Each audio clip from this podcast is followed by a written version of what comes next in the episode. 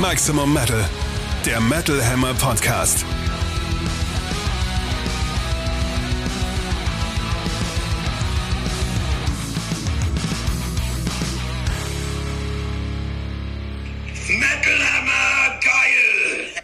Ja, danke auch, Kevin. Damit willkommen zu Metal Hammer Podcast Episode 67 vom 3.11.2023. Für euch am Mikrofon Chefredakteur Sebastian Kessler und Katrin Riedel aus der Metal Hammer Redaktion. Metal Hammer geil! Absolut. Wir sind wieder für euch da mit den größten Neuigkeiten der Metal-Welt, den wichtigsten Alben, Veröffentlichungen dieser Tage und einem Gesprächsgast. Und zwar dieses Mal So sind sogar zwei. Und zwar Tom Angel Ripper und Frank Blackfire von Sodom, die mit unserem Kollegen Tom Lubowski gesprochen haben. Und zwar über die in Kürze veröffentlichte EP 1982. Aber erstmal geht es wie gewohnt los hiermit. Back in Black, das Metal Update. Das klang fast ein bisschen Kirmes-Ansagermäßig, oder? Eine neue Runde, eine neue Rubrik. Hier kommen die News. Ja, und der Zirkus ist auch bei Dream Theater ausgebrochen. Und zwar haben wir da eine Nachricht, die aktuell die Prog-Metal-Welt begeistert. Schlagzeuger Mike Portnoy ist zurück bei Dream Yay. Theater. Eine kleine Sensation. Zur Erinnerung für den Hinterkopf, also Portnoy gilt als absolutes Ausnahmetalent an seinem Instrument, während Dream Theater ja zu den größten, wichtigsten und wohl auch besten Bands im Progressive Metal zählen. Die haben 22 sogar einen Grammy Award eingeheimst. Also eine Ehre, die definitiv nicht jeder Metalband zuteil wird. Das will schon was heißen. Portnoy hat die Band 1985 zusammen mit Gitarrist John Petrucci und Bassist John Myung gegründet, nachdem sich die drei am Berklee College of Music in Boston kennengelernt haben. Also irgendwie auch eine niedliche und schöne Geschichte bis Portnoy 2010 ausgestiegen ist, weil er eine Pause einlegen wollte und sich auch auf andere Projekte stürzen, konzentrieren wollte. Und zwar offenbar stand er damals auch kurz vor dem Burnout. Also es war wohl. Ist das so, ja? Ja, das wird auch kolportiert. Okay. Ähm, er wollte wohl auch zuerst ein bisschen länger pausieren und dann wieder einsteigen. Die anderen haben dieses Angebot aber offenbar nicht angenommen, sondern einfach mit einem anderen Drummer weitergemacht. Und zwar mit Mike Mangini, der sich auch als würdiger Ersatzmann herausgestellt hat und über den Dream Theater aktuell auch sehr viele lobende Worte verlieren. Denn, ja, wie die Band vor kurzem erklärte, kehrt Portnoy mit sofortiger Wirkung zurück und wird sich wohl mit der Band demnächst auch ins Studio begeben, um ein neues Album einzuspielen. Und Mike Mangini geht aber, glaube ich, im Guten. Es gab Ja. scheinbar kein Beef, zumindest wird das bislang so kolportiert. Ja, Friede, Freude, Eierkuchen so ein bisschen. Also alle loben sich gegenseitig in den höchsten Tönen und selbst Mangini, der ja geschasst wurde quasi, scheint sich über diese Entwicklung zu freuen, wozu auch wirklich Größe gehört, würde ich mal sagen. Durchaus. Ist ja auch, also neben äh, dem Prestige ist es ja auch ein Einkommen, das man Durchaus. Theater hat. Es ist einfach halt eine Riesenband, die international unterwegs ist, international anerkannt wird. Ich muss noch mal kurz zurückspulen. Mike Portnoy ist damals raus, weil er eine Pause machen wollte. Ich wollte nämlich schon zynisch die Frage stellen oder den zynischen Kommentar da lassen. Endlich hört man ein bisschen weniger von ihm, weil seitdem er bei Dream Theater raus ist. Ich habe es nur mal grob überschlagen. Ich kam auf 26 Releases, in denen er beteiligt war. Darunter auch viele EPs, okay, zugegeben. Aber er war bei der Neil Morse Band, er war bei Transatlantic, Sons of Apollo, Winery Dogs. Nicht zu vergessen, aber fast vergessen, Avenged Sevenfold, Liquid Tension Experiment, Flying Colors, einem John Petrucci Soloalbum. Das ist vielleicht sogar die interessanteste Sache. Äh, Das hat sich nämlich so ein bisschen angedeutet, weil dieses Petrucci Solo-Album kam ja 2020. Das hat Portnoy komplett eingetrommelt und ich will nicht lügen, aber ich meine mich daran zu erinnern, dass der Kollege Matthias Mineur damals auch schon so ein bisschen die Hoffnung hatte, dass es irgendwann eine Reunion geben könnte. Ist ja auch ein naheliegender Weg, erstmal so bei einem Nebenprojekt wieder mit den alten Bandkollegen zusammenarbeiten, auch um zu gucken, ob die Chemie noch stimmt vielleicht. Und scheinbar hat sie noch gestimmt. War der Fall, ja. 2010 ist er ausgestiegen, glaube ich. Es war halt eine komplett andere Welt. Sie waren damals noch bei Roadrunner Records, was es in dieser Form ja gar nicht mehr gibt. MySpace war damals noch ein Ding. Es gab noch Windows Phones. Es gab noch keine Star Wars Sequels. Twitter hieß noch Twitter. Und auch Dream Theater hatten nicht den Status, den sie heute haben. Man damals schon groß und war die größte, anerkannteste Prog Rock Metal Band, eine der größten zumindest. Aber den Grammy hatten sie ja zum Beispiel noch nicht. Es war schon immer noch so ein, ja, eine große, aber doch irgendwie nerdige Band. Die sind mittlerweile ja noch mal viel mehr in der Mitte der Gesellschaft sozusagen angekommen, noch angesehener. Krass, wo Portnoy dann da jetzt hin zurückkehrt. Es ist nicht mehr die gleiche Band einfach, es ist viel Zeit vergangen und bin gespannt, wie er sich macht und ob man es hört, ob ich es höre. Dream Theater ist mir ja oftmals ein bisschen zu komplex. Das geht links rein, gefällt und geht rechts aber wieder raus, weil ich es nicht so richtig verstehe. Ob ich jetzt einen Unterschied hören werde, ich werde aufmerksam hinhören und finde es auf jeden Fall auch hochspannend und klar, die Rückkehr des Urschlagzeugers Gründungsmitglieds. Gründungsmitglieds, das ist auf jeden Fall ein Ding, das wird eine andere Banddynamik wieder reinbringen. Das macht was mit der Außenwahrnehmung. Die Band wirkt einfach wieder kompletter als in den letzten 10, 13 Jahren. Im Zuge dieser Recherche bin ich jetzt äh, gerade darüber gestolpert, dass der Sohn von Mike Portnoy hatte ja diese Band Tala, über die wir auch schon mal im Heft berichtet haben. Und ja, offenbar, das war so was Krachiges, oder? Ja, das war so, ich glaube, es war so Gentic dann eher. Mhm. Also schon auch progressiv, aber ein bisschen härter. Und offenbar wurde der erst kürzlich als neuer Schlagzeuger von Code Orange bestätigt. Ach was. Was mir jetzt so komplett neu war. Auch da geht es also voran und bergauf. Ganz genau. Schön. Das ist aber alles Zukunftsmusik. Wir widmen uns jetzt dem aktuelleren. Steel meets Steel. Neue Alben im Härtetest. Und selbstverständlich hört ihr wieder Klangbeispiele aller Alben in unserer Playlist auf Spotify. Sucht dort nach Metal Hammer Podcast Playlist oder findet den Link in der Episodenbeschreibung. Wir packen auch Lieblingslieder von Dream Theater mit rein. Oh, da muss ich mal recherchieren. Pull Me Under ist halt so das naheliegendste. Ich glaube, es gibt noch ein, zwei andere, die ich auch verstehe. Mal gucken, was es wird. Aber erstmal kommen wir zu den Releases des 3. November. Und zwar unsere aktuellen Soundcheck-Sieger Green Lang mit dem Album This Heathen Land. Green Lang, um sie kurz vorzustellen, sind Briten, 2017 erst gegründet, also Frischfleisch. Das Debütalbum Woodland Rides erschien 2019, damals noch bei Swart, wie auch ihr zweites Album. Jetzt das dritte Album und das erste bei Nuclear Blast, This Heathen Land vollgepackt mit großen Melodien von vorne bis hinten. Ihre Inspiration ziehen Greenlang einmal inhaltlich aus Folklore, Mythen, Heidentum und ja Horror im Sinne von gut gelaunten Hexenriten im britischen Wald oder überdrehten Gothic-Horror-Filmen. Musikalisch aus den gleichen Themen, aber auch und vor allem aus Black Sabbath, Deep Purple und Queen, Stoner, Doom, Rock, Heavy Metal wird einem hier geboten. Alles sehr okkult angehaucht und irgendwie kommt einem das bekannt vor, nämlich von den Kollegen von Ghost, die sich ja im Laufe der Jahre in Richtung Hard Rock Pop gestreckt haben. Zu Recht mit großem Erfolg, fantastischen Shows und fantastischen Alben. Und Green Lang sind so ein bisschen der böse Zwilling von Ghost geworden. So aus, ein, ein, ein, äh, aus einer Was wäre wenn Alternativdimension. Wenn Papa Emeritus sich äh, weiter dem Doom und dem Okkulten derart verschroben hätte und dem Stoner Metal ver halt verschrieben auch, hätte. Das passt halt auch so gut, weil der Fronter, der heißt Tom Templar Killingback. Also der bürgerliche Name ist offenbar Tom Killingback und der heißt Tom Templar.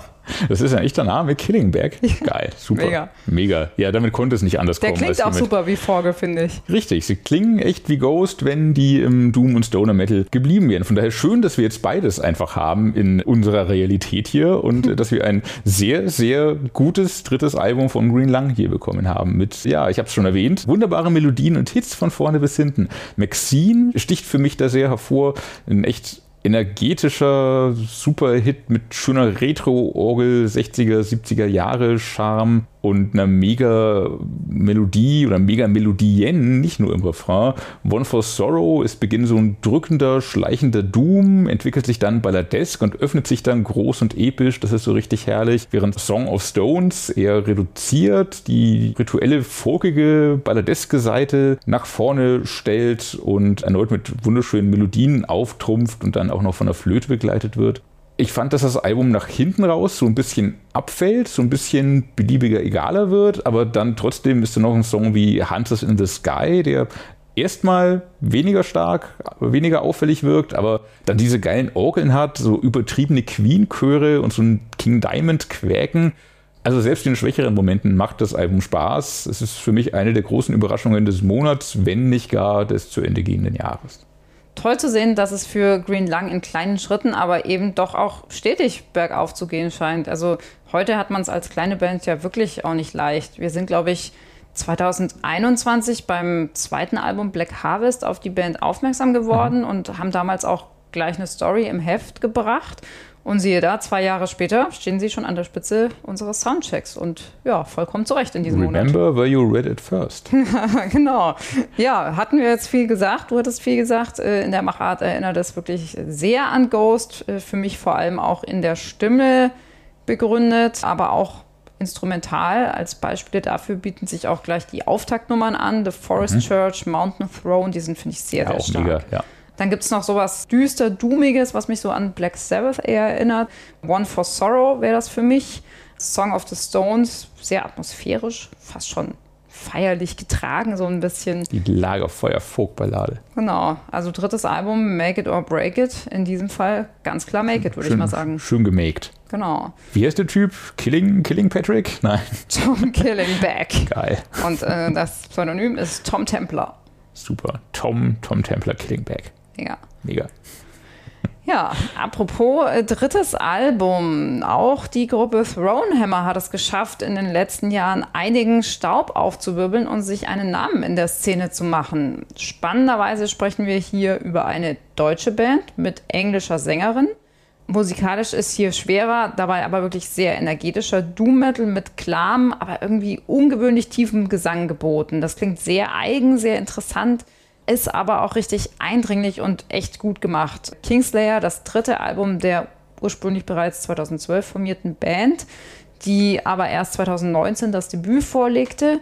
Also erstmal längere Findungsphase, aber seitdem die Truppe komplett ist, geht es da quasi Schlag auf Schlag. Ja, und Kingslayer ist wirklich ein super Album geworden. Es beginnt mit einer echten Hymne, Rain of Steel, die insbesondere aufgrund des tollen Gesangs klingt wie aus einer anderen Welt. Also richtig super viel Ausstrahlung hat das. Der folgende Titeltrack zeigt auch sehr eindrucksvoll, was richtig guten Doom Metal ausmacht. Also dieses schwere, harte, tiefgehende, aber halt auch die komplette Beherrschung von Tempo und Wucht. Da erinnern sie mich instrumental, also wirklich auch sehr an den Nachdruck von Candlemass mhm. in den besten Phasen. Äh, richtig gutes Stück, auch fast schon hypnotisch irgendwie. Einen Gast haben sie auch noch dabei. Im sehr langsamen Sacrosanct Grounds steuert Daniel Kaufmann von der Band Destroy Judas intensiven Growl-Gesang bei.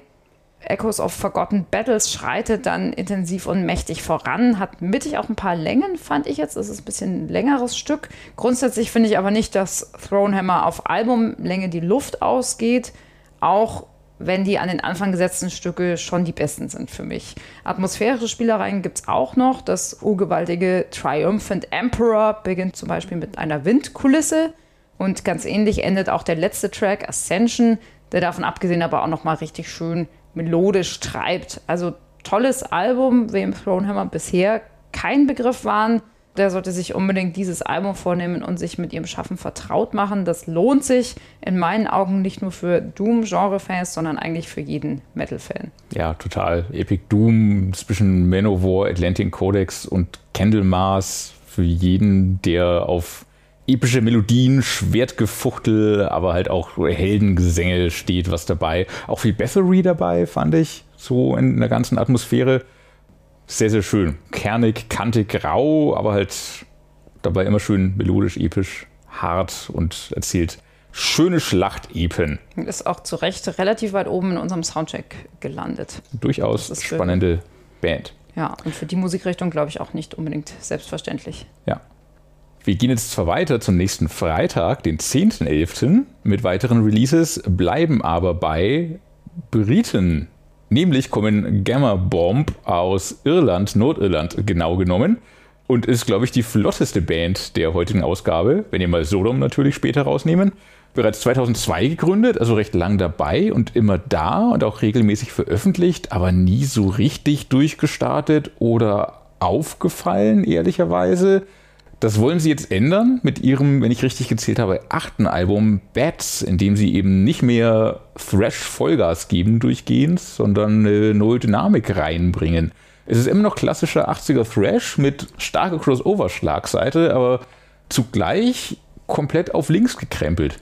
Der Kern sind Riffs, Gangshouts, irre ausbrechender, sich überschlagender Gesang und an Wahnsinn grenzender Spaß, der sich in den Songthemen, Songaufbau und auch Melodien manifestiert. Da ist zum Beispiel gleich der erste Song Ägyptron, in dem hm. geht es um einen Pharao-Roboter. Das ist ja schon mega. Musikalisch ist das aufgehangen irgendwo zwischen Anthrax und Iron Maiden mit orientalischem Einschlag.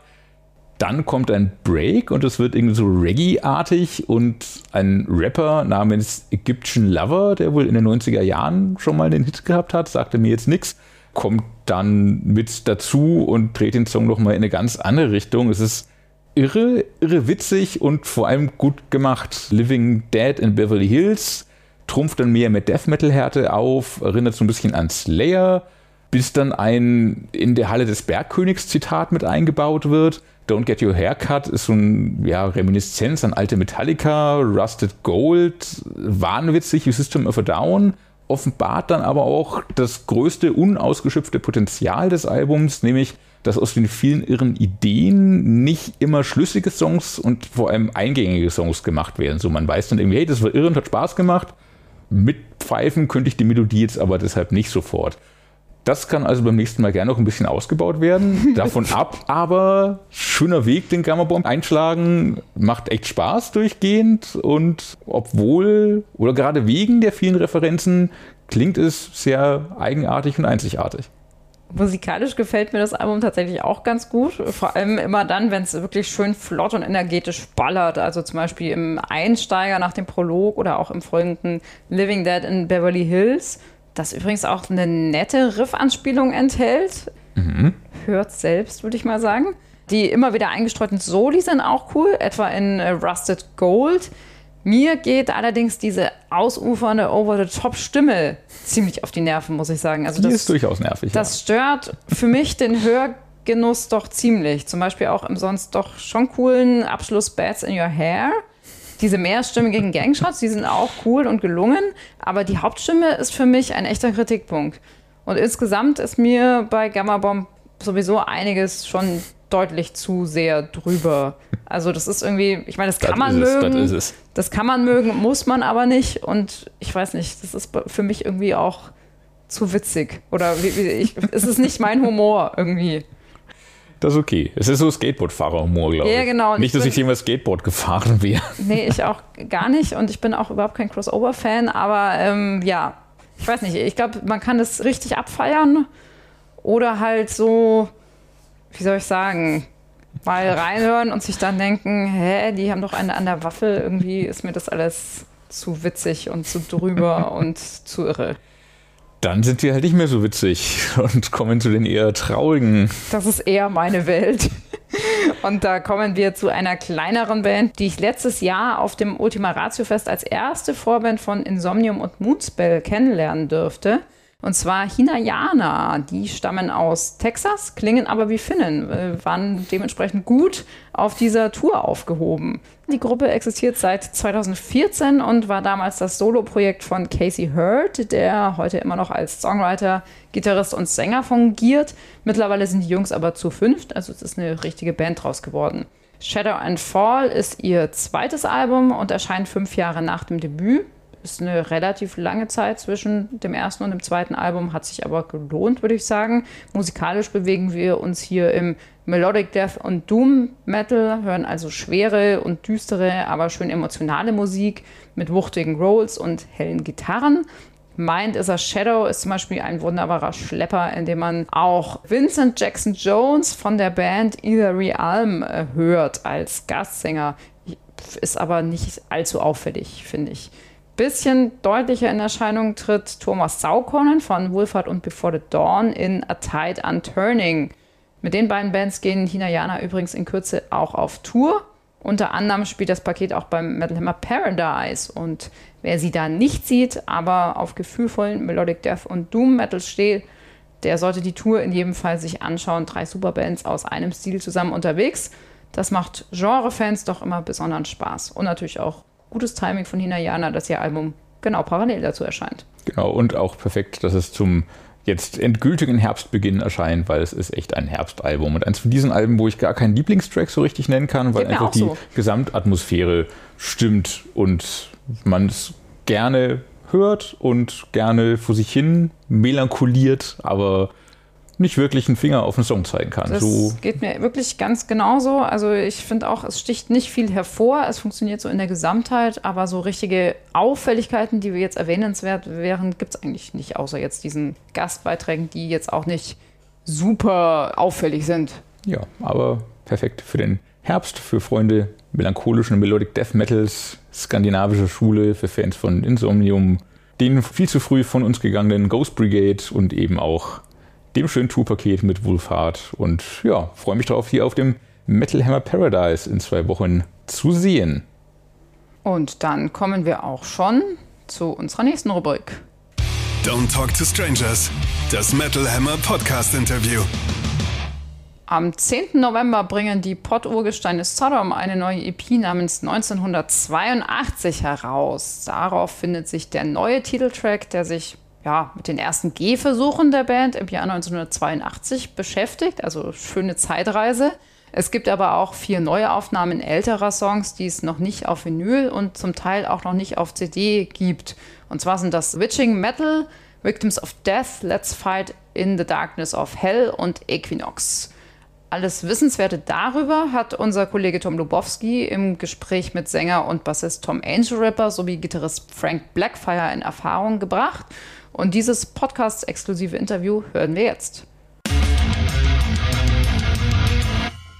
Eure EP 1982. Mhm. Interessanter Titel kommt natürlich jetzt für das 40-Jährige ein Jahr zu spät.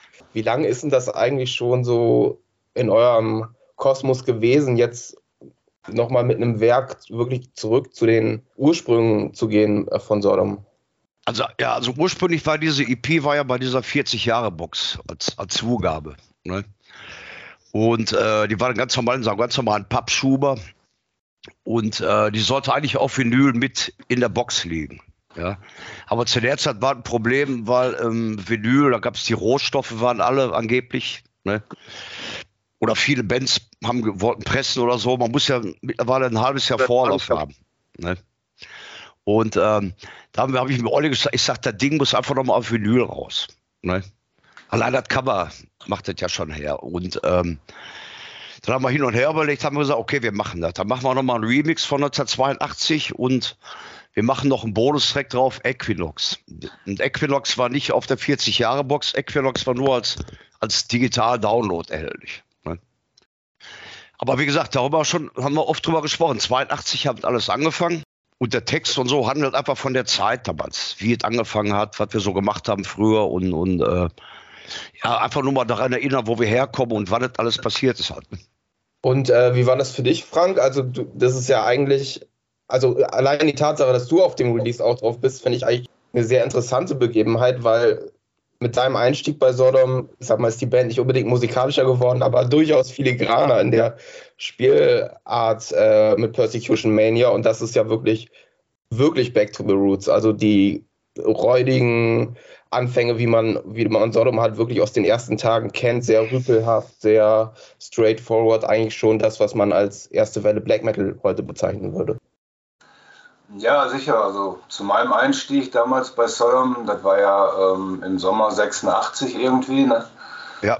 Und äh, ja, also wir haben einfach, also ich glaube, die Plattenfirma hat uns erstmal nur eine Single machen lassen, eine Maxi-Single mit drei Stücken, äh, damit die, glaube ich, erstmal sehen, äh, ja, wie ist das überhaupt, wie, wie hat sich die Band jetzt weiterentwickelt und so. Ich glaube, die haben den Braten noch nicht ganz so getraut irgendwie. Ne?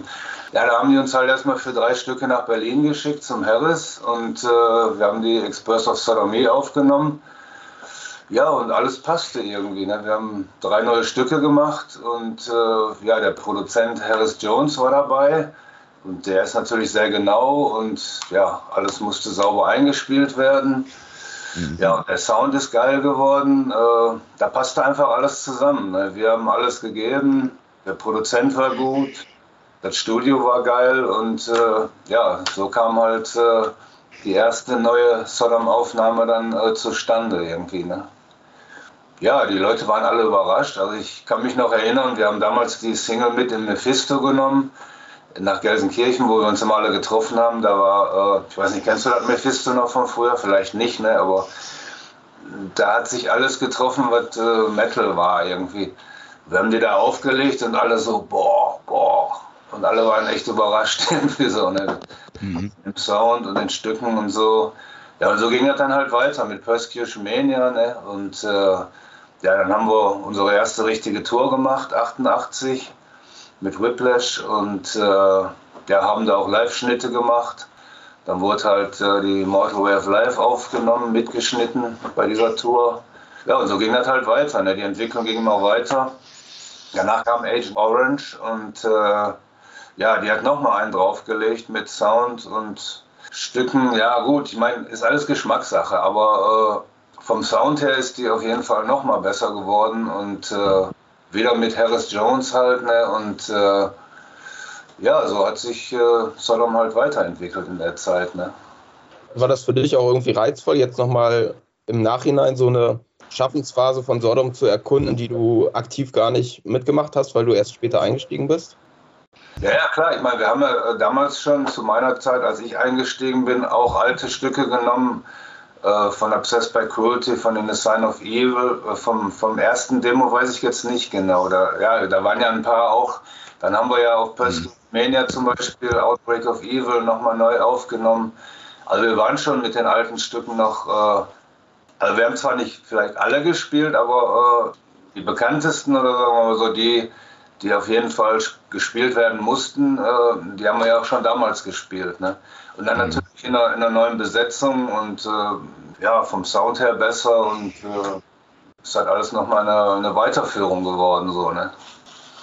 Ja, ist auch wichtig, dass man sich mit dem alten Zeug auch immer beschäftigt. Also, wo wir die, die 40 Jahre Box, die Songs aufgenommen haben und so, da muss man es auch nochmal mit beschäftigen halt. Die Leute fanden das auch alle gut, haben wieder gesagt, komm, was haben wir überhaupt bei den ersten Demos gemacht oder so? Oder die zweite Frage war, wie haben wir das gemeint damals? War das jetzt so gemeint, wie wir das gespielt haben, oder war das einfach nur Dilettantismus oder so? Ne? Das war schon sehr interessant, einfach, dass man mal guckt, so, ich sag mal, wenn man jetzt einen Song von der Obsessed by Cruelty, sagen wir mal, sauber einspielt, ja, dann dann erscheint das plötzlich so, als wenn es ganz gut ist. Ja, also wir müssen halt gucken, dass wir so bei den Oldschool-Kram auch immer den Spirit drin lassen, so die Magie von den alten Sachen halt. Ne? Und da wollen wir jetzt bei der nächsten Tour, die wir dann Ende des Jahres unsere Minitour auch machen, da haben wir ja gesagt Oldschool-Set. Ja, und dann war die Frage immer, bis wo ist Oldschool? Ab wann nicht mehr? Ja, und dann haben wir uns äh, jetzt letztes Mal im Probe dazu entschieden, dass wir nur Songs machen, wo Chris Switchend damit beteiligt war, also bis 1992. Und ja, dann ist für die Leute natürlich interessant, wenn man dann mal Songs rausnimmt vom, ich sag mal, auf dem Tapping the Veil Album, Better of Dead Album, sind so viele geile Songs, die wir noch nie live gespielt haben halt. Ne? Also das ist bei uns immer ein Thema. Das war immer ein Thema, dass wir uns mit dem alten Zeug beschäftigen. Und das ist auch wichtig. Ne? Klar, wenn man jetzt einen neuen Gitarristen in der Band hat, der sagt, ich will lieber meinen eigenen Kram spielen, verstehe ich natürlich auch. Das war zum Teil bei Bernemann so, der dann gesagt hat, ja, wir haben auch, viel, wir haben auch viele eigene, neue, gute Songs, die man mal spielen muss. Ja, ich sag, wir haben so einen riesen Backkatalog. Man kann es halt nicht jedem recht machen. Genau, mittlerweile ist das echt schwierig und äh, ja, man weiß, man hat so viele Stücke zur Verfügung man muss immer gucken, ja, welches Stück wurde dann noch nie live gespielt und äh, oder, oder ganz, ganz selten mal live mhm. gespielt. Mhm. Ja, da muss man halt dann äh, entscheiden. Naja, nehmen wir den mal mit rein und dann äh, mhm. danach kommt mal wieder ein neues Stück mit rein. Aber wir sind immer permanent die Setlist am Umstellen und äh, dass es auch interessant bleibt für die Leute und nicht immer dieselben Stücke gespielt werden, so halt, ne? Ja, ist auch immer mit Kompromisse verbunden. Naja, ich sag mal, sag mal ich als Slayer-Fan, Modet-Fan, die letzten Shows haben die im Prinzip immer dieselben Stücke gespielt. Ne? Das wollen wir unbedingt vermeiden. Wir wollen unbedingt die Setlist immer mal ändern, weißt du, oder sagen, boah, die haben mal wieder den Song gespielt oder das war geil, weißt du, ich sag mal, wenn du jetzt in, ich sag mal, auf einem großen Festival stehst und du hast 40 Minuten oder so, weißt du, ja, dann wird's eng, ne?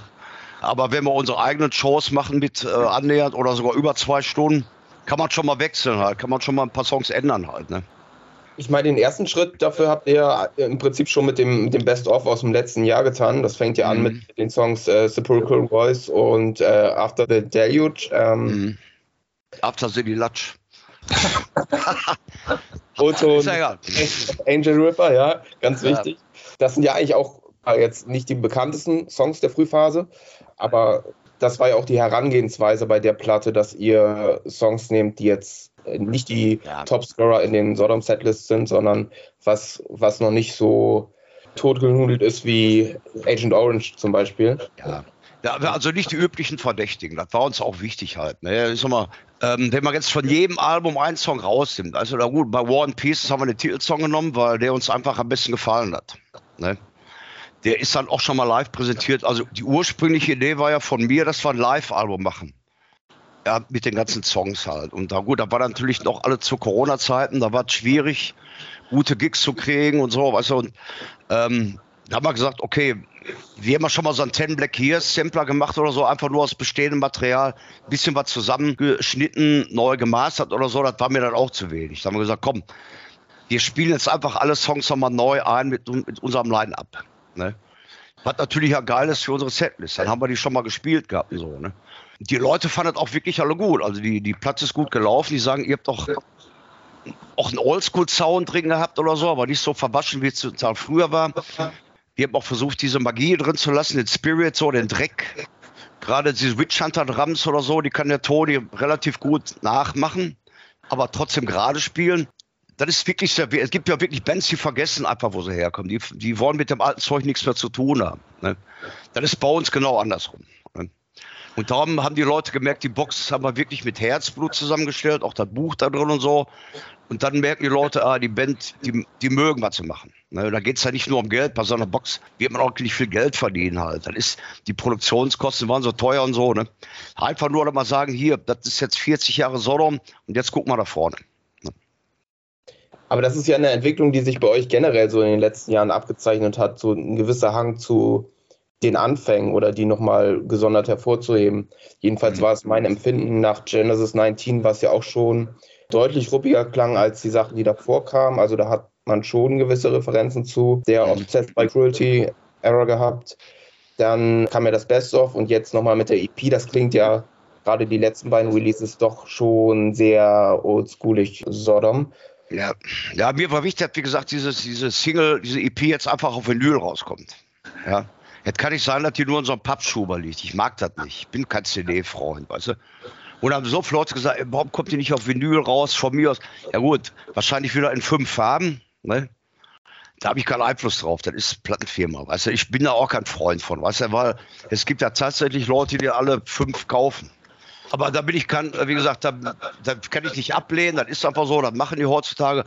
Aber das Ding ist jetzt auf Vinyl raus, das Cover ist geil, da gibt es ein Shirt zu. Und jetzt gucken wir einfach nach vorne. Ja, Frank ist auf jeden Fall gut ausgestattet mit Sodom Vinyl, sehe ich da in der Ecke. Ja, ja, die sind alle mittlerweile hier aufgelesen. Die will ich nur noch an der Wand machen, also die komplette, also meine Diskografie und so, ne? Und klar, ne? Ich habe sie auch alle. Ich habe sie auch fast alle. Ich habe ähm, Ja, ich- ich hab mal letztes Jahr noch habe ich meine ganze Vinylsammlung mal gescheckt. Also nur Erstpressung. Da fehlte tatsächlich eine, die Masquerade in Blatt. Die habe ich dann mal Discogs für 130 Euro, glaube ich, gekauft. ja, Da hat, der typ, da hat der Typ gesagt, hast du die nicht selber? Nee, ich sage, ich habe dafür auch alles abgegeben, also an Freunde und Bekannte und habe selber gar nichts verwahrt in dem Sinne halt. Ne? Jetzt habe ich aber alle komplett. Ja, genau wie bei mir. Ich hatte auch einige abgegeben. Ja. Express of Sodomie habe ich von einem Fanclub-Leiter bekommen noch und äh, Ja. ein paar Picture Discs von, von Agent Orange und Persecution Mania und so. Ne? Sind ja heutzutage echt teuer. Ne? Also, ja, da habe ich auch ein bisschen gesucht, aber jetzt habe ich auch alles wieder komplett irgendwie. Gott sei Dank, ey. Da muss einfach, man muss einfach seinen eigenen Backkatalog muss man weg. Ja, erst einmal die ganzen Represses, die es gab oder so, da gibt's ja, da habe ich ja schon die Kontrolle verloren. Aber die Erstpressung muss sein. Ne? Aber auch mit den Represses wird es ja teilweise echt schwierig. Also wenn du mal irgendwie auf die Suche gehst nach älteren Sodom-Platten, ist ja schon nicht ganz so einfach zu kriegen. Ja, zum Beispiel, zum Beispiel die, die, die Tapping the Vein zum Beispiel ist noch nie nachgepresst worden. Mhm. Und alle anderen sind dann bei, in Amerika mal rausgekommen, bei, bei Wax Maniacs, wie die heißen oder so, von der Plattenfirma Liz, da habe ich tot, total die Kontrolle verloren. Ich weiß gar nicht mehr, wer wo was rausbringt. Ich weiß nur, dass jetzt nochmal der gesamte Solon Beck-Katalog bei BMG liegt. Und die haben ja mit M16 mit der Boxer den Anfang gemacht. Und dann haben wir uns ein bisschen, haben wir uns ein bisschen gestritten. Und seitdem ist Ruhe. ist da was, was zu erwarten, dass da nochmal äh, was in die Richtung kommt? Weil es gibt ja bestimmt einige ja, Leute, die da ja, was erwarten. Ja, ja, also mit Tapping the Vein habe ich mit Andy Brinks einfach, wir sind einfach fertig. Wir können jetzt sofort Gas geben halt. Der Andy Brinks hat ganz viele Sachen gesammelt aus seiner Zeit. Ne? Ähm, wir haben zum Beispiel, ich sag mal, einen kompletten Remix von der Tapping the Vein vorliegen. Remix, klar. Kann man machen, muss man. Ist, eine, ist halt eine Zugabe in so einer Box halt. Also, wenn ich gerne die Musik höre von meiner Lieblingsbands, höre ich das Original gerne. Gar keine Frage. Wir haben die letzte Show mit Chris Witchhunter ja, wir haben, äh, wir haben eine Japan-Show, wir haben unzählige Demo-Klamotten. Also, also, die Tapping the Vein könnte ein richtig dickes Paket werden. Ja, und da muss ja der Plattenfirma nochmal stecken halt. Also, die werden wahrscheinlich sagen, da wartet die Welt drauf. Ich bin mir sicher, die ganze Welt wartet auf ein Tapping the Vein. Ne? Klar, das ist halt Business auch. Was hinter mir alles dann so abläuft halt. Ne? Da muss man auch durch. Ne? Grundsätzlich zu der EP 1982 frage das jetzt vor dem Hintergrund, Tom, dass du vor einem Jahr ungefähr mal in einem Interview gesagt hast, das kommende Sodom-Album soll das härteste aller Zeiten werden.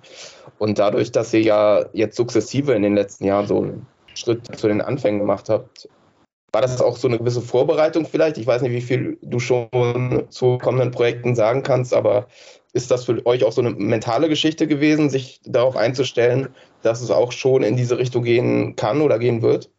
Ja, ich sag mal, 1982, der Titel ist ja nicht der härteste Sodom-Song. Ähm, äh, was, was, uns immer wichtig ist oder so, wir haben uns immer geguckt, wie, wie hat man früher überhaupt Songs geschrieben? Ja. Ähm, wenn man zum Beispiel sagt, ich finde zum Beispiel von Tank den Song geil. Ja, warum ist das überhaupt so? Weißt du, dann haben wir mal so mal geguckt, wie man früher Songs arrangiert hat in den 80er Jahren. Da macht man total anders wie heute. Ja. Oder selbst wenn wir jetzt, äh, wo wir Venom nachgespielt haben, Leave Me in Hell von dem 82er Black Metal Album, da haben wir erstmal gemerkt, wie das zusammengesetzt ist, wie so ein Song überhaupt ähm, geschrieben worden ist. So, so mit sehr viel Mühe, glaube ich, mit sehr viel Mühe und sehr viel Herzblut. Und dann haben wir gesagt, wollen wir bei dem nächsten Album auch Songs, äh, wir wollen es ja nicht zurückentwickeln, wir wollen einfach bessere, geilere Songs schreiben. Und ein Song, der, wo der, wo der Refrain aufgeht, das ist bei uns eigentlich oftmals der Fall. Gewinnt auch an Härte, ja, und dann kommt die Produktion dazu. Ne? Aber wir wollen jetzt uns nicht zurückentwickeln. Wir wollen schon geile, noch bessere Songs schreiben. Und einfach mal gucken, wie in den 80er Jahren mal spicken. Was haben die denn früher gemacht, so die Bands? Wir haben ja selber in den 80er Jahren Musik gemacht. Ne? Und es gibt schon, vom Arrangement her gibt schon ähm, einen Unterschied zu, zu neueren Songs, zu neueren Bands, die Songs schreiben. Bei uns hat auch der Vorteil, wir treffen uns im Proberaum. Wir arbeiten das Wort auch im Proberaum aus. Also ist ja nicht nur so, dass ein Gitarrist einen Riff schickt oder so. Und wir müssen das auch zusammen ausarbeiten. Ne? Und darum proben wir dreimal die Woche oder zweimal. Diese Woche wahrscheinlich weniger, aber ähm, wer macht das schon noch heutzutage? Ne? Und das gibt so, gibt's so eine gewisse Essenz. Und wir haben ja auch, äh, also wir sind ja eine Oldschool Thrash Band und wir spielen halt diesen Thrash Metal, der halt aus den 80ern noch kommt und in die 90er ging. Ich kann zum Beispiel auch gar nichts anderes. Ich kann jetzt kein Death Metal spielen, ich kann auch kein Black Metal spielen. Da habe ich mich nie mit befasst und ich kann auch kein New Metal spielen oder so. Ne? Also, wenn da mal irgendwelche, Einf manche Leute, die meinen ja manchmal, ja, da ist aber jetzt hier ein äh, Black Metal Einfluss drin oder so was. Ja, aber ich, ich kenne überhaupt keinen Black Metal, weißt du, ich, ich befasse mich da überhaupt nicht mit.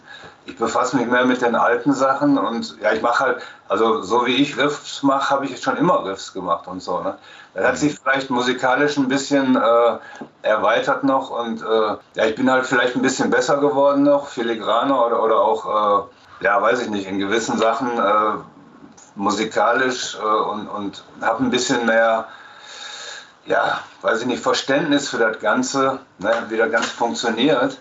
Aber im Grunde genommen bin ich immer noch äh, genau derselbe Riffmaker wie früher. Und, und von daher würde ich auch ja, nie irgendwie jetzt mir andere Sachen anhören und sagen, jetzt müssen wir auch mal äh, Einflüsse von da mit reinnehmen oder so. Ne? Nee. Also wir machen das so, wie, wie, wie uns das eben halt ja, so aus der Feder kommt, sag ich mal, ne? oder aus, aus den Fingern eben halt beim Gitarrist und so. Ne?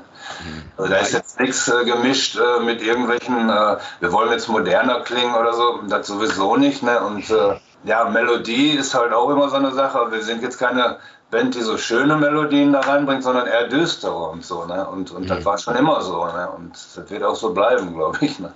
Das kann ja auch, gute Musik kann ja auch trotzdem hart sein. Ne? Ja, genau. Ja, das, halt, das, das, eine oder, oder melodisches so, ich sag mal, Slayer waren, haben auch melodische Sachen drin gehabt, die dann ja. aber so, so verpackt sind, dass so eine gewisse Härte reinkommt halt. Ne? Wir wollen schon, also wir wollen uns ja nicht, wie gesagt, nicht zurückentwickeln, aber die nächste Platte muss hart werden, gar keine Frage. Und da ist auch viel mehr, da kann auch ruhig ein bisschen Punk mit rein, wie es früher mal war, so eine Mischung. Oder, oder ich sag klar, Black Metal klar, ich kenne mich ein bisschen besser mit Black Metal aus wie Frank, also, aber auch nur die alten Sachen. Ne? Manche Riffs sind halt Black. Ich meine, äh, äh, die Grenzen verschwimmen ja auch. Ne? Es gibt ja dann keine Schubladen, wo wir reinpassen, unbedingt halt. Ne? Und wenn jetzt viele sagen bei der, bei der Genesis 19, ja, da ist ein bisschen Black Metal mit drin, ja, hallo, wer hat's erfunden? Ne? genau, wer hat's erfunden? Ja, ich, ich, muss ja nicht, muss, muss ja nicht von anderen Black Metal Bands oder Bands irgendwas klauen. Ne? Man kann sich aber inspirieren lassen, wenn man sagt, boah, ich finde, ich finde jetzt den Venom-Song geil, den Tank-Song oder einen alten Bathory-Song. Warum finde ich den gut? Was, was passiert da? Ne? Und äh, damit beschäftigen wir uns gerade halt. Also wenn wir selber Songs schreiben, wir haben ja schon einige Songs jetzt mehr oder weniger fertig. Wir machen so eine Art Vorproduktion. Und dann haben wir die Möglichkeit, so einen Song sacken zu lassen, bevor wir dann im Studio scharf schießen. Und Studio haben wir dann auch was vor. Wir wollen dann wirklich wieder analog aufnehmen wir haben in Recklinghausen ist jemand, der hat ein Studio mit einer kompletten Analoganlage, 24 Spur Bandmaschine. Und da wollen wir mal versuchen, ob wir nicht zumindest die Drums mal darüber aufnehmen. Ne? Weil Toni ist einer, so ein One-Take-Wonder, weißt du, da braucht man nicht viel einsteigen und so weiter, da braucht man nicht zusammenschneiden, der trommelt das runter und da kann man das ja mal versuchen halt. Ne? Wir wollen da schon ein bisschen experimentieren jetzt mit den neuen Sachen. Ne? Es muss einfach nach vorne gehen, weißt du, es muss einfach sagen, boah, das muss einfach, der Sound muss geil sein, der muss, der, der muss knallen und die Songs natürlich dementsprechend auch. Ne? Aber du kannst noch nicht sagen, wann wir damit was rechnen können. Ne? Also wahrscheinlich im kommenden Jahr irgendwann, aber. Ja, ist geplant halt. Ich meine, die Zeit rennt so schnell, das ist irre, ne? Wenn wir sagen im kommenden Jahr, dann sind wir schon im kommenden Jahr, weißt du, dann sind wir schon wieder, was machen wir jetzt, ne? Nein, wir lassen uns da gar nicht unter Druck setzen. Ne? Weil mittlerweile hat äh, die Plattenfirma gesagt, wenn wir jetzt ein Vinyl machen oder machen auch wieder Vinylbox und so, da brauchen wir ein halbes Jahr Vorlauf. Das heißt, der Olli müsste ein halbes Jahr vor Release das Master in der Hand haben. Da müssen wir mal gucken halt. Ne? Aber sag mal, wenn wir uns konzentriert dran setzen, kann man es schaffen. Wenn wir nicht schaffen, schaffen wir es nicht. Ne? Ich habe Olli gesagt, wenn wir soweit sind, die Songs sind alle durcharrangiert, wir können Studio buchen oder so, dann kann man darüber reden. Ne? Jetzt aber früher haben wir jedes Jahr ein Album rausgebracht. Ne? Das ja, aber die Zeit war anders. Ne, heute, bist du, heute haben wir viel mehr Konzerte. Ja, wir sind immer wieder rausgerissen. Wir sind jedes Wochenende unterwegs und dann wieder eine kleine Tour, dann wieder hier in Amerika, dann hier. Und so, weißt du, so, wenn man aus dem Songwriting-Prozess immer dann rausgerissen wird, dann, dann ist das natürlich hinderlich halt. Ne? Mhm. Da hat uns Corona zum Beispiel gut geholfen. Da konnten wir intensiv dran arbeiten. Ne? war keine Chance. Wir haben uns die Probe getroffen, obwohl das verboten war. Wir haben gesagt, wir scheißen drauf. Ne? Wir schreiben jetzt in Ruhe unsere Songs und nutzen die Zeit. Ne? Nein, wir machen sich keinen Druck einfach. Ne? Das bringt ja auch nichts. Wie ist denn generell so, so eure Beziehung als Band zu, zu der Frühphase von Sodom? Also natürlich steckt da schon eine gewisse Altersdistanz jetzt dahinter, nicht nur auf die Kacke hauen zu wollen, sondern das ist alles in einer gewissen filigranen Bahn läuft, dass es irgendwie schon musikalischen Anspruch hat. Aber ich habe Sodom jetzt auch in den letzten Jahren immer noch, auch in der Spätphase, immer noch als Band wahrgenommen, die gewollt eine gewisse Rüpel-Attitüde an den Tag legt. Ja, die, das ist nicht mehr, das ist vorbei. Also das Spätestens seit Toni ist das vorbei. Und ja, rüpelig auf jeden Fall. Ich meine, wir sind rotzfrech und ehrlich und, und rotzen alles raus, was kommt halt so. Ne? Und, äh, freudig, könnte man sagen. Halt freudig so runter und äh, in die Fresse. Ne? Ja, klar. Ja, so ein Basssound, den ich habe, den hat man eigentlich nicht als Bassist, weißt du? Ne? Also der ist schon, das, das knarrt schon halt. Das muss schon so, das wollen die Leute auch haben. Das kennt man von uns ja auch so, ne? Und ähm, ja, das ist einfach so, diese Attitüden, die wir so an den Tag legen, auf die Bühne halt, das mögen die Leute einfach, ne? Wir sind einfach ehrlich. Also uns glaubt man das, was wir sagen halt. Ne? Das ist auch ganz wichtig. Ich bin ja im Prinzip auch privat so. Ich renne jetzt nicht jetzt mit, mit Tarnklamotten rum oder mit, mit Nietenklamotten zu Hause oder so. Ne? Nein, ich, jeder von uns hat eine gewisse Grundeinstellung zum Leben und das, hört man auch bei der Musik raus. Ne? Das ist ganz wichtig. Ja, nochmal richtig schön in der Vergangenheit gewühlt, die 1982, aber. I Hate the Sun, hat mir noch gefehlt. Da war was. Äh, die, die, aber diese Vergangenheit hat ja auch natürlich immer Auswirkungen auf die Zukunft und auf künftige Taten von Sodom.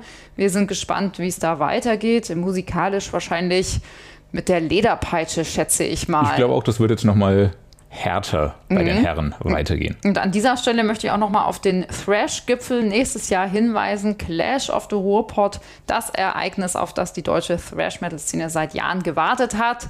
Auch Angehörige dieses Magazins mhm. haben hin und wieder Fragen in diese Richtung gestellt. Manche sitzen mir gegenüber. Creator, Sodom, Destruction und Tankard geben ein gemeinsames Konzert und zwar am 20. Juli 2024 im Amphitheater Gelsenkirchen absoluter Pflichttermin, natürlich längst ausverkauft. Ich bin gespannt. Ihr lest bei uns im Heft, wie es war, falls ihr kein Ticket bekommen haben solltet. Unser nächster Podcast erscheint am 17. November und das ist der erste Spieltag beim Metal Hammer Paradise. Und passend dazu wollen wir in der kommenden Episode die Gewinner des Nachwuchscontests zu Wort kommen lassen. Und zwar sind das Brazing Bull, die dürfen sich also nicht nur live beim Mad Lammer Paradise auf der Bühne vorstellen, sondern auch unserer Hörerschaft hier im Podcast. Genau, denn sie haben den Newcomer Contest gewonnen. Herzlichen Glückwunsch nochmal dazu und äh, freue mich darauf, nächste Woche mehr von Ihnen zu erfahren und Sie dann auch in zwei Wochen am Samstag, nämlich auf dem Metal Hammer Paradise, zu sehen.